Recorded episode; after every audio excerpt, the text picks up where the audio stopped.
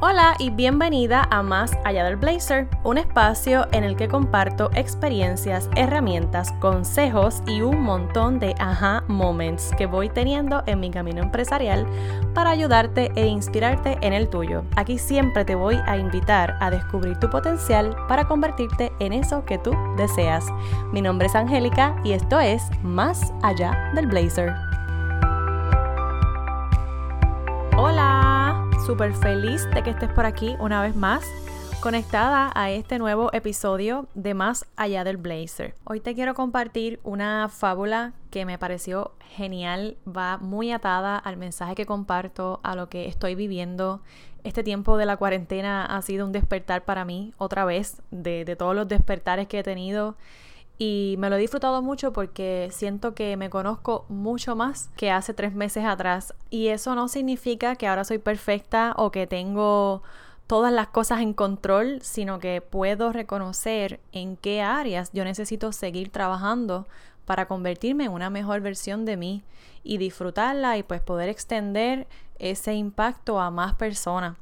Así que me gustaría que de esta reflexión te puedas llevar también una enseñanza y que la apliques a tu vida y que te puedas detener para reflexionar y encontrar en ti una respuesta auténtica. Así que te voy a hacer el cuentito de la fábula que está bella y al final te comparto mi opinión. Había una vez un hermoso jardín con manzanos, naranjos, perales y bellísimos rosales. Todos estaban satisfechos y eran felices. Sin embargo, no todo era alegría en el jardín, pues había un árbol profundamente triste porque no sabía quién era. El manzano le decía que le faltaba concentración. Si realmente lo intentas, podrás tener sabrosas manzanas. ¿Ves qué fácil es? No lo escuches, le decía el rosal. Es más sencillo tener rosas. ¿Ves qué bellas son? El árbol intentaba todo lo que le sugerían y como no lograba ser como los demás, se sentía cada vez más frustrado. Un día llegó hasta el jardín el búho, la más sabia de las aves, y al ver la desesperación del árbol exclamó, No te preocupes, tu problema no es tan grave, lo tienen muchísimos seres sobre la tierra, yo te daré la solución. No dediques tu vida a ser como los demás quieren que seas Sé tú mismo, conócete y para lograrlo escucha tu voz interior. Dicho esto, el búho desapareció. Mi voz interior. Ser yo mismo. Conocerme, se preguntaba el árbol. Y cerrando los ojos y los oídos, abrió el corazón y por fin pudo escuchar su voz interior diciéndole, Tú jamás darás manzanas porque no eres un manzano, ni florecerás cada primavera porque no eres un rosal. Eres un roble y tu destino es crecer grande y majestuoso, dar cobijo a las aves, sombra a los viajeros, belleza al paisaje. Tienes una misión, cúmplela. El árbol se sintió fuerte y seguro de sí mismo y se dispuso a hacer todo aquello para lo cual estaba destinado.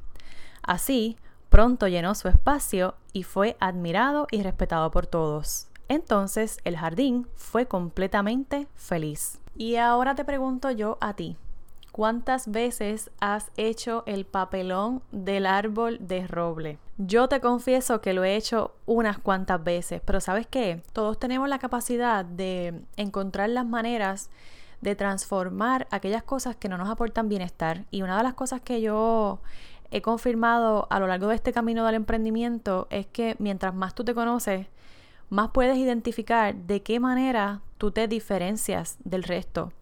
Y ahí es que están tus fortalezas, tus destrezas, la manera en que tú haces las cosas no la, no, no la puede copiar nadie, porque ahí está tu esencia plasmada. Y si tú valoras y reconoces y agradeces esa esencia diariamente, créeme que va a ocurrir la magia sí o sí, porque no hay de otra. Pero es un camino bien individual, es, una, es un ejercicio que te invito a hacer día a día, en la medida que tú puedas, con las herramientas que tengas. Pero lo más importante es que te detengas a escuchar esa voz interior, que te garantizo que está ahí, pero tienes que darte la oportunidad de quedarte contigo, con, esa voz y escucharla realmente. Olvidarte de lo que te dicen. Mira, en el emprendimiento y en la vida en general, nos vamos a encontrar con tantas personas que se ven reflejadas en nosotras y que quieren tener lo que nosotras tenemos, pero que no lo han hecho por la razón que sea y te van a decir, no, tú no deberías hacer esto. O no, mira, pero ¿por qué no haces esto de esta manera?